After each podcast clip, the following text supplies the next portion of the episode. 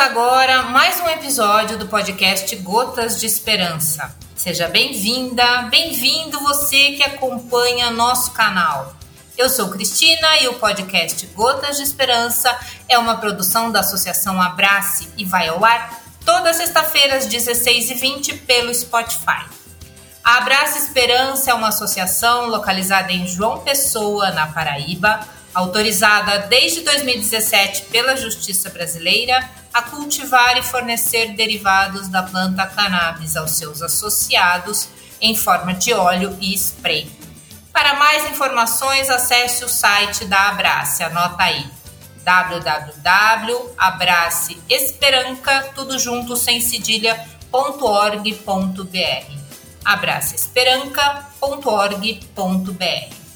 E nossa entrevistada de hoje é a bióloga professora Eliana Rodrigues, docente da Universidade Federal de São Paulo, a Unifesp, lá no campus de Diadema, onde coordena o Centro de Estudos Etnobotânicos e Etnofarmacológicos. Eliana Rodrigues é orientadora permanente do programa em Biologia Química é assessora da Fundação de Amparo à Pesquisa do Estado de São Paulo, a FAPESP, contribui com pareceres técnicos a diversas é, revistas nacionais e estrangeiras, orienta e desenvolve projetos na área de plantas e animais utilizados com fins alimentares, medicinais e ou tóxicos por culturas do passado e do presente seja para incrementar o entendimento da relação com o homem e natureza, quanto para a indicação de potenciais bioativos e avaliação dos riscos à saúde pública envolvidos em seu uso. Desenvolve ainda projetos na área de zoofarmacognosia, buscando maior entendimento na relação entre primatas e plantas medicinais, e atualmente tem se dedicado ao uso e manejo tradicional na perspectiva etnobotânica participativa.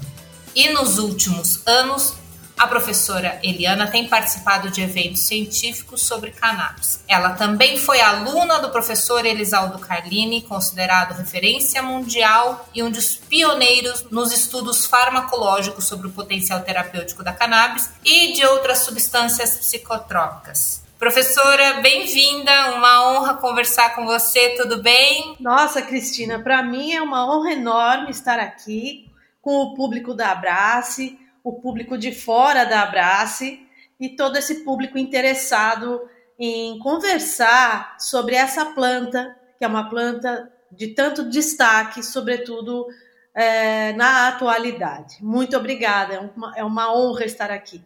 Nós que agradecemos a sua participação aqui, fique à vontade, tá? É, bom, para começar nossa entrevista, vamos é, falar sobre a sua área de estudos. O que é etnobotânica e etnofarmacologia? Cristina, parecem dois grandes palavrões, mas se a gente souber separar né, o prefixo etno, ele denota outras culturas de modo geral, nações, culturas. E a botânica é a ciência acadêmica que se ocupa da, do estudo das plantas.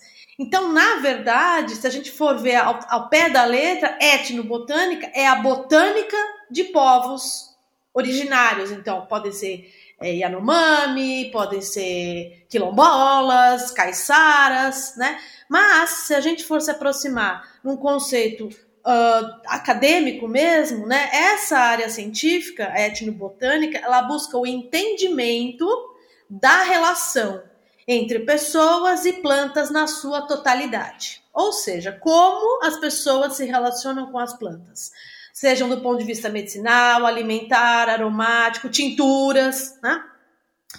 E também como as plantas acabam influenciando na vida é, das pessoas. Então, se a gente for fazer uma ponte entre a etnobotânica e a.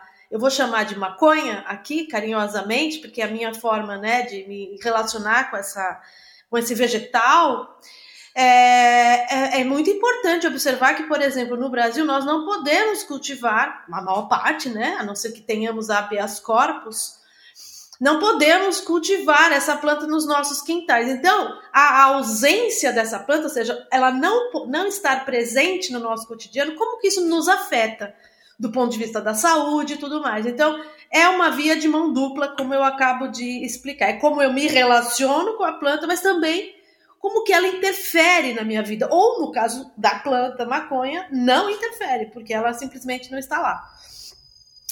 Já a etnofarmacologia, ela se ocupa do entendimento de como determinadas culturas utilizam diversas substâncias para além das plantas. Então, podem ser animais, minerais, algas, em suas práticas médicas. E essas práticas geralmente ocorrem durante rituais religiosos. Então, são plantas utilizadas em rituais, plantas, animais, como eu acabo de dizer. Geralmente focando o quê? Ou a cura, processos de cura, né? Ou até mesmo uma aproximação com o mundo do sobrenatural para que o sacerdote, seja os os xamãs, pajés, babalorixás, todos os sacerdotes, rezador, parteira, possam uh, realizar a, essas suas práticas de cura. Então, base, não sei se ficou alguma dúvida, mas essas duas disciplinas elas se conectam na medida em que é sempre a relação entre pessoas e recursos, plantas, animais, para quê? Para resolver questões do seu dia a dia. Muito bacana. Professora, é, você foi aluna do mestre Elisaldo Carlini, considerado o pai da cannabis medicinal, tanto no Brasil quanto no mundo, né? Quem foi Elisaldo Carlini e como foi a sua convivência com ele? Bom, o professor Carlini, para mim, é, um, é, é, uma pessoa extremamente é, preciosa, e não só para mim, obviamente. Eu tive, fui uma das que teve a honra de conviver com ele passaram centenas de alunos por ele. E o, o, incrível assim do professor Carlini é a dedicação que ele sempre teve com cada uma dessas pessoas, né? Então, mesmo diante de toda a sua genialidade, que ele costumava dizer, né, que cientista é aquela pessoa que vê o que todo mundo vê e pensa no que ninguém pensou, né? Ele, com tantos afazeres, com tantos desafios acadêmicos, ele se dedicava à leitura de cada projeto com todo cuidado e fazia os reparos e pegava na mão do aluno, sabe? Assim como um professor do jardim da infância, ele pegava a gente pela mão e ensinava e tinha paciência, né? Então, assim, a, para além de ser esse mestre é, que você está dizendo do ponto de vista científico, com todo esse peso de ser, sim, o pai da maconha, não só no Brasil, mas no mundo, junto com o professor Rafael Mechulan, né, de Israel, ele era esse ser humano brilhante, incrível. Eu até brinco que ele era o homem dos is, né, incansável, é, ele, ele tinha muito, muito, muitos, assim, muitos adjetivos né, com i. Agora eu não vou me lembrar de todos aqui, mas insistente, incansável, inédito, é, sabe, inconformado, né? Ele era uma pessoa muito inconformada é, com as questões, né, do, do, do, Brasil. Então eu vou contar algumas passagens, né, de, de momentos que foram extremamente difíceis os quais eu estava junto com ele. Óbvio que ele passou por muitos outros momentos difíceis, né? Mas eu convivi com o professor Carline desde novembro de 98, 1998, até a morte dele, né?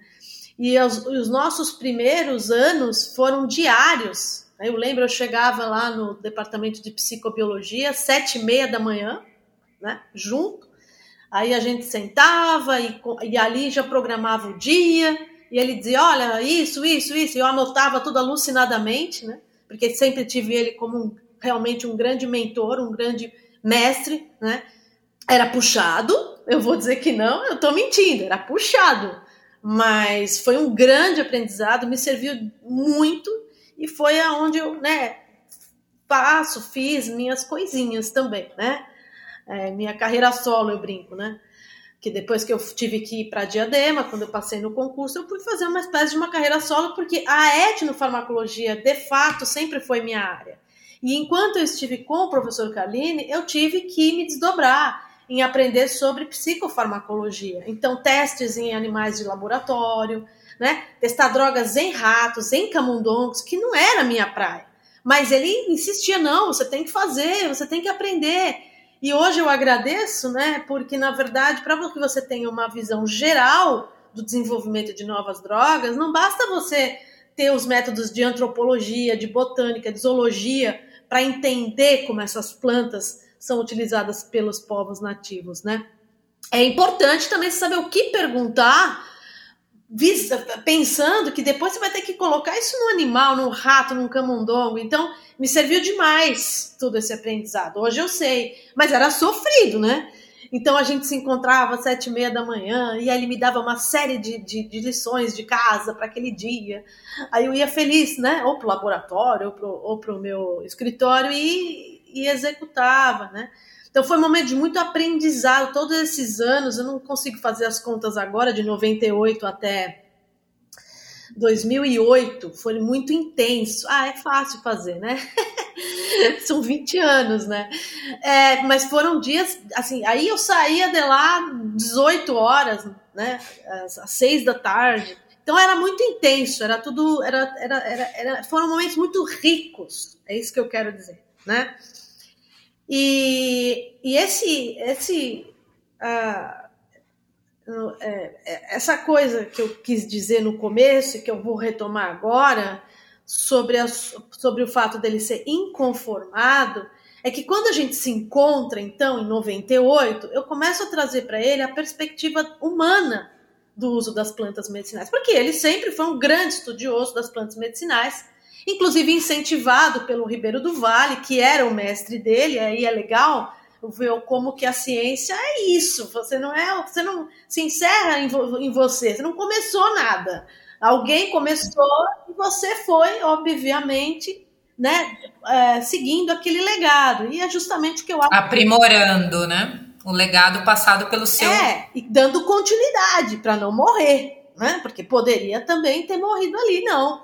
Então ele continuou o trabalho do Ribeiro do Vale. Eu estou tentando, de uma maneira, né, assim, é, ainda que parca, né?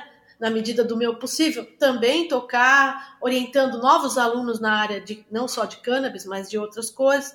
Então, ele era inconformado, porque aí quando eu chego, é, toda hora eu falo inconformado e não chego no, no que é, né?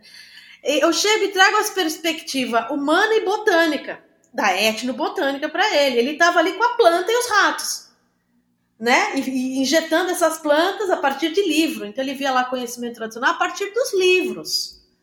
Né? Aí quando chega uma louca, tinha acabado de chegar da Amazônia, passado um ano lá, perdido o marido por causa do trabalho de campo, tudo, né? Com um monte de dados incríveis, ele ficou absolutamente. É, eu, eu, a gente, né? Ele, e ele não, não ele, ele nem fazia economia em demonstrar. Nossa, temos aqui uma pessoa agora que vai contribuir para a equipe, trazendo conhecimento popular, que é uma coisa tão importante. Ele dava muito valor para o conhecimento popular.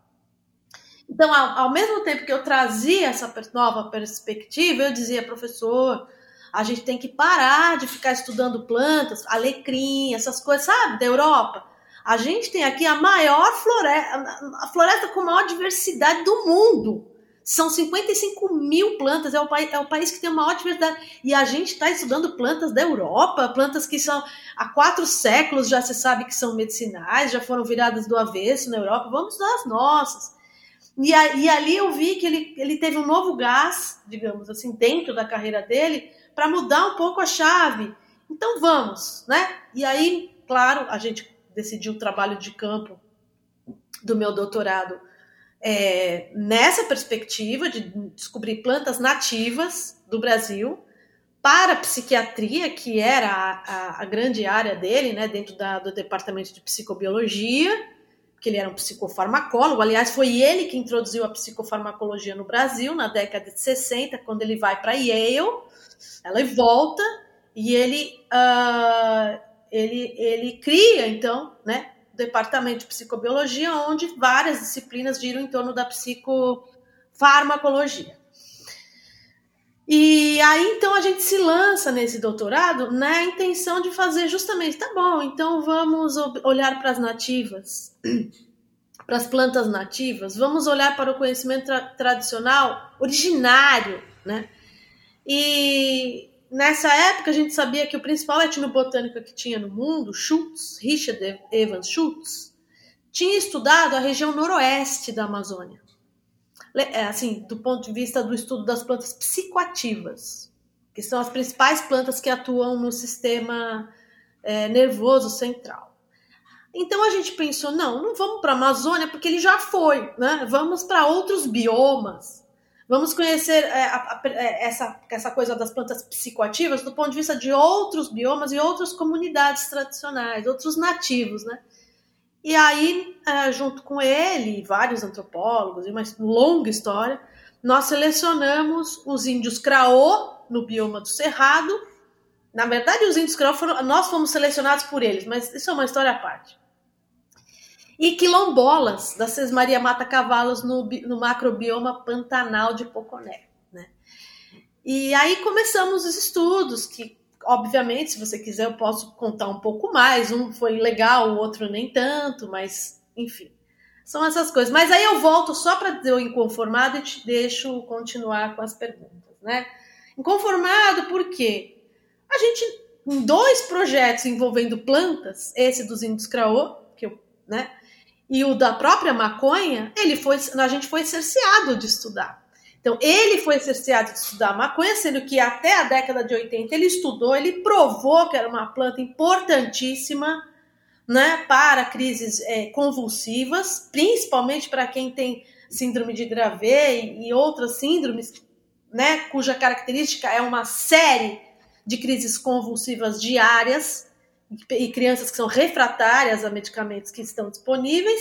Isso ele mostrou lá, ele mostrou no final de 1960, 70, né? Então, quanto que essas pessoas, essas crianças já podiam ter sido beneficiadas e não precisariam estar hoje com o cérebro lesado de tantas crises, né? Se tivéssemos é, escutado, né? Se tivéssemos o governo, enfim, a ciência tivesse realmente dado valor para aqueles dados? E aí, na década de 80, ele para de é, poder estudar. E com os então isso aconteceu. E recentemente ele organizou mais de oito simpósios de cana, de maconha, o professor Carlino. O último eu ajudei ele, mas o penúltimo ele foi acusado de apologia ao crime. e se quiser eu posso esmiuçar o porquê.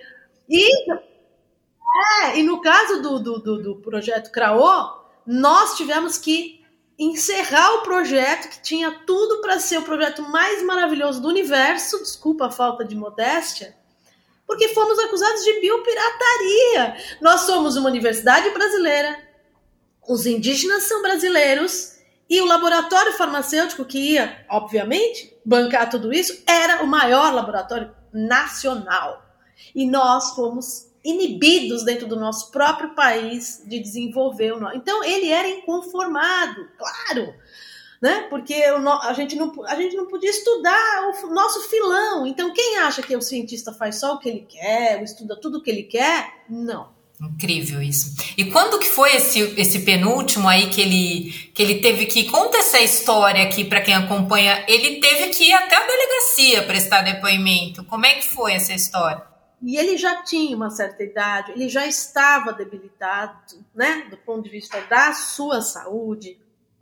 Então foi um momento muito. E ele não se rebaixou.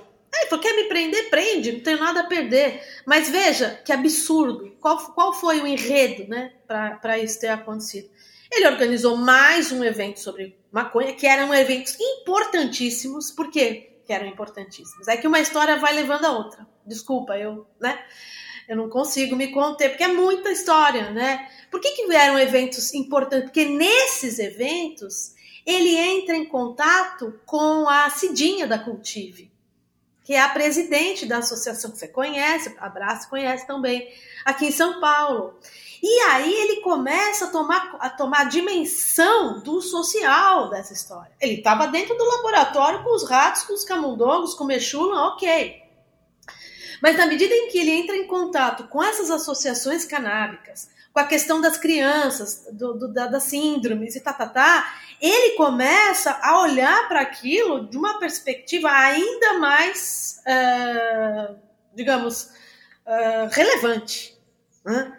E preocupado, porque não podia, né? Estava promovendo os eventos. Bom, aí ele pega, e nesse evento, ele cai na besteira ou não, eu acho que não é nem um pouco cair na besteira, pelo contrário, a gente tem mais é que é, resistir, né? A gente não pode é, esmorecer, isso nunca, porque não estamos fazendo nada de errado, né? Ele monta uma mesa redonda, né? Com vários atores para falar sobre a planta. E um dos atores, então tem um cientista, tá, tá, tá, lá, lá, lá, e um deles é um traficante. E o professor Carlini falava muito da ética do traficante. Eu achava curioso, ele tem umas histórias, eu, eu acho que eu não posso dizer aqui. Mas ele, ele tinha histórias sobre traficantes, interessantíssimas. Né? E, bom, isso acontece que esse traficante estava preso. Então, obviamente, que precisava a juíza liberar o traficante não sabia se a, juíza ia liberar, porque é um processo longo, mas ele colocou no flyer de divulgação. Então, quando a gente faz eventos, né, principalmente antigamente, a gente imprimia, né, os flyers. Agora é tudo online, WhatsApp, tudo nem tem muito, você não enxerga o que está escrito, mas não, antes tinha um flyer bonito, tal, com foto. E ele pôs lá nessa mesa redonda o nome do traficante, tá, tá, tá, a confirmar. Ele sempre fazia isso, a confirmar. O que ocorreu é que a juíza não liberou o traficante. Ele não veio no evento. Só que ainda assim, depois que o evento acabou, houve uma denúncia de que ele estava fazendo apologia ao crime, ou seja, trazendo um traficante para um evento científico dentro da Escola Paulista é, de Medicina. Né? Bem, obviamente que a Escola Paulista de Medicina ela se revolta contra tudo isso e faz vários, uh, várias é, é, campanhas, paralisações e atos em pró do professor Carlini. Inclusive, eu convido vocês a assistirem a alguns vídeos sobre tudo, tudo, toda essa história e prote os protestos dos professores e alunos da, da Escola Paulista num vídeo que está disponível no YouTube. Não sei se eu posso falar. Ele chama. Esse vídeo chama Nem Santas Nem do Diabo o potencial inexplorado das plantas medicinais. É um vídeo de comemoração aos 25 anos da Unifesp e que lá se conta, então, toda essa história que eu estou falando aqui para vocês. Que bom que isso está documentado, né? Tão importante essa, essa relação de documento com a, com a, com a história, né? E, mas, assim, para a gente entender melhor, para quem está acompanhando esse episódio, professora Eliana, por que, que ele é considerado o pai da maconha medicinal no Brasil? O que, que ele fez de tão importante que dá esse crédito para ele? É, é, então, é, é incrível isso, né? Quer dizer, por mais que ele tenha sido tolhido cerceado de estudar essa planta nos últimos anos, ele não se abalou, ele não se, né? Então, assim, vamos olhar lá no começo, aí eu faço uma retrospectiva também do que eu sei, do que eu né, dos, dos nossos bastidores ali de conversa. Claro. Na verdade, tudo começa com o interesse do próprio Ribeiro do Vale. Diz, ó, oh, essa planta é uma planta interessante tal. E aí, depois de um tempo, desperta. Então, eu não sei. Eu não sei se enquanto ainda o Ribeiro do Vale estava vivo ou não. Eu não tenho certeza. Eu acho que não. Eu acho que, claro, vivo sim, ele estava, mas aposentado já. E o professor Carlini começa a se debruçar no assunto da cannabis da, da maconha. Porém, uh, não, é uma não era fácil na década de 1950, 60, você ter sementes da maconha. Não tinha, né? Então, o professor Kalini vai para um congresso no exterior e lá ele conhece o Rafael Mechulan, que é o químico. Então, o professor Kalini, psicofarmacólogo, fazia testes de farmacologia pré-clínica, clínica, então em ratos, camundongos, seres humanos, e ele conhece o Rafael Mechun, que era um químico, e comenta com ele. Fala assim: escuta, você não quer estudar junto comigo essa planta? Eu te mando isso, você me manda aquilo. Então eles começaram ali um, um, um diálogo sobre a planta. Aí o professor Kalini volta para o Brasil e o Rafael Mechulin começa a mandar sementes da maconha em envelopes pelo correio. Não era proibido. Como se mandasse louro, alecrim, sei lá, melissa, né? E mandava, e o professor Carlini então cultivava essas plantas na, na, no jardim da Escola Paulista é, de Medicina. E ali fazia testes, né? Via, enfim. mas não tinha essa parte química, né, que o professor Carlini estudava. Quem estudava a parte química? Era o Rafael Mechuna. Então o professor Carlini começa a fazer testes de farmacologia pré-clínica. O, Rafael mandava para ele o THC, o CBD, porque aí começou a isolar esses princípios ativos, né, esses fitocannabinoides, começa a mandar para o professor Carlini, o professor Carlini começa a testar em rato, camundongo.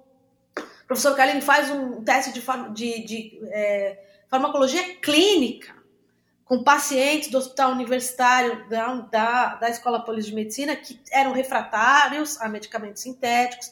Então, assim, ele, ele foi dentro do que ele conseguiu fazer naqueles, vai, 15 anos, ele foi muito longe, né? Porque com essa colaboração do professor Rafael, que inclusive está vivo até hoje, com 92 anos, extremamente bem lúcido, deu uma palestra para a gente outro dia aqui, maravilhosa. O professor Carlini e ele, nessa colaboração, produziram muita coisa, mas muita coisa. Então, uh, essa questão de saber que a substância, que a, a, os fitocannabinoides têm ação anticonvulsivante, como eu já disse, foi publicado lá no começo de 1970, já, né? É, depois disso, aí ele fez estudo clínico, publicou todos esses estudos junto com o professor Mechuna. O professor Carlini tem mais de 50 artigos científicos sobre a, a maconha. Não só naquela época de 1960 e pouco até 80, quando ele, é para, quando ele para de estudar, mas ao longo depois, porque aí ele traz outras dimensões. Bom, já que eu não posso estudar, que dimensão que eu vou fazer? Então, por exemplo, né? Por exemplo, em 2004 a gente organiza um evento sobre cannabis e ele traz o etan russo para o Brasil, né? Que é uma das assumidades, todo mundo sabe, né? Nesse assunto. E ali a gente produz uns anais. Então, assim, tá bom, eu não posso estudar, mas vamos conversar sobre, né? Então, sempre, né? Então, quais são as novidades aí, vocês aí fora que podem? Então, trazia pessoal do Canadá, sempre tentando, apesar de não poder estudar, se atualizar sobre o tema, né? Junto aos gigantes de fora, assim, né? E então, acho assim, a contribuição dele, claro, naquele momento onde ele pôde estudar foi enorme, sobretudo com relação à questão da, da, da epilepsia, né? Eu acho que isso foi o maior legado dele do ponto de vista da farmacologia pré-clínica e clínica. E depois, eu acho que talvez ele nem, nem sonhasse, eu acho, não sei, eu fico imaginando o quão importante aquela descoberta dele para o social dessas crianças que hoje vigoram nessas que foram protagonistas, foram que, que dispararam, né, na verdade, a formação dessas associações canábicas, né, essas crianças com essas síndromes, é, como a gente já mencionou. Então, eu acho que o lado social, a contribuição social do professor Carlini, é, nossa, eu não sei se é tanto ou maior, né, do que junto com o Padre Ticão, né, que é um outro ator aqui que não pode deixar de ser também falado. Eu acho que essas são as maiores contribuições, Cristina. Né? Os eventos, ele organizou mais de oito eventos sobre maconha, mesmo quando o Brasil não podia. E para finalizar, então você tem o lado científico, você tem o lado social e tem um outro pilar que ele foi um gigante, que ele foi um feroz, assim, tipo um leão no lado político. Então ele ia para Anvisa, sabe? Ele estava mal, ele estava de bengalinha já, e ele ia lá na Anvisa, levava os documentos, levava os artigos, trazia a política de outros países para discutir regulamentação, né? E finalizou, digamos assim, essa, essa coisa política num evento que teve em 2019, onde eu também uh, estava junto nessa organização, que ocorreu na USP, na, no Largo São Francisco, na Faculdade de Direito da USP. Então o evento foi ali. Então, para ser bem né, simbólico, a necessidade né, de se fazer uma regulamentação. Então, a atuação dele não foi só dentro do laboratório, muito antes, pelo contrário. Eu acho que ele é o maior exemplo de que a ciência, não adianta você fazer ciência se você não tiver extensão, se você não tiver a comunidade que está bancando, inclusive, a tua ciência, está pagando para você fazer a ciência. Exatamente. E você falou no, no, no, nome do Padre Ticão, e a pergunta é exatamente sobre é, o legado dos dois, né? Sobre o curso. Hoje você coordena o curso de cannabis medicinal, é, que a Gabi Dainese também é uma, uma das coordenadoras, é uma da, das pessoas que, que leva adiante esse legado do Padre Ticão, né? Ele tá, esse curso está na sua oitava edição e já passaram mais de 80 mil pessoas, né? O Carline foi um dos, esteve na primeira aula lá na, na nas dependências da, da paróquia do padre, né? Na, lá na Zona Leste. É, e aí, você acha que esse número de pessoas, esse anseio por, por esse curso, você acha que isso é, um sinal de que o tabu e o medo, é, que, que na verdade as pessoas foram incentivadas a sentir medo pela, pela planta, né? É, você acha que é, a busca por esse curso dá uma, uma ideia de que está sendo substituído, o, o, tabu e o medo estão sendo substituídos pelo conhecimento e a informação? Oxalá, né? É, é assim eu espero, porque na verdade o preconceito ele nasce da ignorância, né? Se você não conhece, como que você pode julgar? Não tem como. Então, uh, eu acho que é um pouco isso, sim, mas eu também não sou tão poliana, não. Eu acho que ele nasce da necessidade individual, do núcleo familiar. Então, muitas famílias que, por exemplo, tem, que têm parentes com Alzheimer, Parkinson, né? É, é, crise de epilepsia, depressão, ansiedade, autismo, né? Essas pessoas começaram a se dar conta de que a planta funciona. Se não funcionasse, não teríamos tantos casos, tantas né, associações canábicas mostrando, demonstrando. Né? Acabei de vir de um evento lindo, primeira é, conferência internacional, onde a gente vê assim vídeos. Olha, meu pai era assim. Olha, meu pai ficou assim. Né? Não precisa, não necessariamente cura, mas traz, em alguns casos, uma melhora né, da qualidade de vida que, assim, faz toda a diferença. Toda, né? Então, eu penso que é um misto das duas coisas. Eu acho que é um pouco, mas eu acho que, antes de qualquer coisa, é uma necessidade. Só vai ter uma mudança de paradigma, só vai ter uma mudança é, de visão é, de mundo quando na minha casa algo, algo me afetar. Eu, eu sou um pouco, é, nesse sentido, né, não tão otimista. Porque eu realmente acho que só muda quando pega, assim, me, me atinge. Né? Não, é, não tô falando de mim, tô falando do ser humano. Então, que bom né, que as pessoas estão se aproximando, que as pessoas estão quebrando esses tabus. E agora sim, eu acho que a tua pergunta é legal, porque isso está acontecendo, mas é óbvio, vem pela mão de um padre. Entende o que eu quero dizer? Então, assim, não está vindo pela mão de, de qualquer pessoa, vem pela mão de um padre, um padre como o Padre Ticão, uma pessoa maravilhosa, uma pessoa incrível, que não tinha só essa luta. Ele tinha muitas lutas, ele foi quatro, preso quatro vezes. Ele tinha luta sobre habitação, ele tinha luta sobre ter uma universidade na Zona Leste, conseguiu. Ele teve lutas, então ele era uma pessoa protagonista gigante de Hermelino Matarazzi, não só da região. Então ele, claro que ele também contribui para essa quebra de paradigma, óbvio. Né? E aí, quando ele encontra o Carlinho, o professor Carlini, é um grande encontro. Fala, nossa, né? Vamos juntar aqui nós dois porque tem tudo para dar certo. E o curso é um pouco, um pouco não. O curso é isso. É, um, é esse grande encontro, claro, junto com a SBEC, junto com a, ah, enfim, outras associações que ali estavam, nucleando tudo isso, né? Então eu penso que, que sim, eu acho que, que ótimo, né, que as pessoas estão olhando para. Só olhar para já. Com certeza. E uma, uma questão aí é que uh, a gente também tem, por um lado, os médicos, né, as médicas, os prescritores que estão com, com mais. É, a pessoa chega no, no, no, consultório, ela quer, olha, eu já tentei de tudo, eu quero tentar o tratamento com cannabis. Então, o médico ele tem que se. É, ele não teve isso na, cadeira na faculdade, ele não aprendeu o sistema endocannabinoide, ou se aprendeu, foi um ampassant, né? Então agora ele vai ter que buscar um, uma melhor qualificação, um melhor entendimento de como isso vai funcionar, porque o paciente dele deseja, quer, precisa usar a cannabis para melhorar isso. E aí novos cursos estão surgindo, inclusive você também está oferecendo um curso aí para médicos, enfim, profissionais de saúde. Fala um pouco dessa, desse curso, da, da, da emenda do curso. Sim, é muito interessante. Onde é que pode fazer inscrição, enfim. Legal, legal. Mas antes de falar do curso, eu queria falar de uma lacuna enorme que existe nas universidades médicas e, e da área da saúde em geral, farmácia, nutrição, enfim.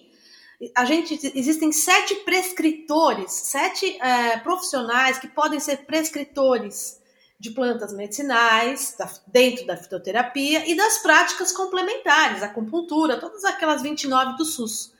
Né? Porém, se você olhar só para a fitoterapia, né, porque eu enxergo a maconha dentro da fitoterapia, é como eu enxergo, né? Eu não enxergo fora. Enxergo, mas é muito pouco, né? Não tem praticamente cursos de plantas medicinais e fitoterapia nas universidades de medicina. Então, isso que você está falando não, se, não tem a ver só com a maconha, isso tem a ver com qualquer planta medicinal. Então, chega um paciente no pronto-socorro passando mal porque usou uma planta, sei lá, né, que intoxicou, e você, o aluno de medicina, ele não tem, ele não sabe reconhecer, né? Então, o professor Kalin sempre falava: Meu Deus, só olha a pupila, né? Se tiver dilatada, né, em midríase, provavelmente é uma planta do tipo é, colinérgica, né? É, antagonista do sistema colinérgico, então atropina, escopolamina, que é a saia branca. Então, assim, ele sempre também gritava muito por isso, né? Nós temos que ter mais cursos de capacitação dentro das universidades para capacitar esse público. Aí quando a gente olha para a maconha, essa dimensão triplica. Por quê? Porque além dela ser uma planta medicinal que já não é dada na grade dos cursos, ela tem um tabu gigante. enorme, inclusive entre alunos de universidades públicas, onde eu mesma leciono, a gente percebe, né? O que é um contrassenso completo, né? Então, sim, deveríamos ter cursos, né? Não temos, né? Então, a gente faz, às vezes, do governo, né? Que deveria estar tá fazendo, e a gente está oferecendo, além desse curso gratuito, que quem toca, de fato, é a Gabriela da Inese, é a Gabi do Padre Ticão, ela é que é a grande guerreira nesse curso. Eu, óbvio, coloco lá a Unifesp certificando, porque sou professora, ajudo no que posso, mas ela é a grande protagonista de desse legado, de, de, né? E esse outro curso agora é um curso voltado, como você disse, para a área da saúde. Quem que certifica esse curso? É o CEBRID, que é o Centro Brasileiro de Informações sobre Drogas Psicotrópicas, que é liderado, foi liderado, criado e liderado pelo professor Carline por 35 anos. Então, esse curso tem a chancela do Sebrid, porque o Sebrid é o professor Carline, digamos assim. Claro que hoje quem, tá assumi, quem assumiu a direção desse centro é a sua ex, a sua esposa, na verdade, não é ex, a gente nunca deixa de ser ex, né? Nesse caso, né? É a Solange Napo. É, então, que, qual é a ideia? A ideia é, ao mesmo tempo, a gente prover né, um, é, conteúdos altamente específicos científicos, com uma profundidade que não se tem no outro curso, que é o do, que a gente chama aqui carinhosamente do curso do Padre Ticão. Então, esse curso que chama Cannabis Medicinal, ele é gratuito e a gente chama ele de curso do Padre Ticão, né? Então, ele acontece duas vezes por ano, então a, a nona edição já vai acontecer no começo do ano que vem, fiquem atentos, né? Quem tiver interesse. As inscrições ocorrem pela, pela Pró-Reitoria de Extensão e Cultura da Unifesp. Esse curso que eu estou dizendo que é pelo Sebrid, que quem certifica é o Sebrid, ele é pago por isso. Porque ele é voltado para profissionais que ou que já atuam na área da saúde com maconha ou que queiram atuar. Né? Então nós temos aulas, é, é, a gente percorre um longo caminho, desde o aspecto etnofarmacologia, como eu já trouxe aqui. Então, será que é só maconha que tem fitocannabinoide? Não, a gente já sabe. Muitas outras plantas têm. Então, se a gente tivesse tido esse insight, eu e o professor Carlini, lá quando eu encontrei com ele em 98, talvez a gente tivesse podido estudar outras plantas, né? Já que a gente é proibido estudar maconha, vamos ter fitocannabinoide de outras plantas. Bom, enfim, aqui você vê que a revolta se manteve, ele deixou de herança para mim aqui, né? Que ótimo! Mas voltando, qual que é o conteúdo programático? Então, desde a, das questões etnofarmacológicas, passando pelo histórico, né? A mulher do professor Carline, a Solange, ela traz o histórico dos estudos, inclusive dele. Depois eu venho com a etno, depois vem a botânica, que é extremamente importante, as pessoas confundem tudo, acham que são três espécies, é uma só, né? Depois vem a, é, a parte agronômica, aí vem a química, né?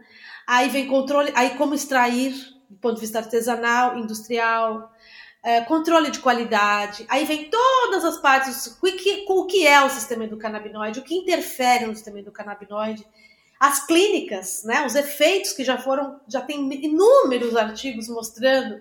Então, todo aquele elenco, é, depressão, ansiedade, Alzheimer, eu não vou falar tudo autismo, que nem vou lembrar, mas é muita coisa. Aí finaliza com farmácias vivas, os aspectos jurídicos, e políticos. Então a gente tenta dar um panorama, tenta não, a gente dá um panorama geralzão e com aulas é, de duas horas cada uma, que a gente separa em micropílulas de 20 minutos e tal. E um material extenso além das aulas. Então, são professores da USP, da Unicamp, da Unifesp, então é um curso bem legal. E ele é, assim, a gente acha que é um custo super acessível, né?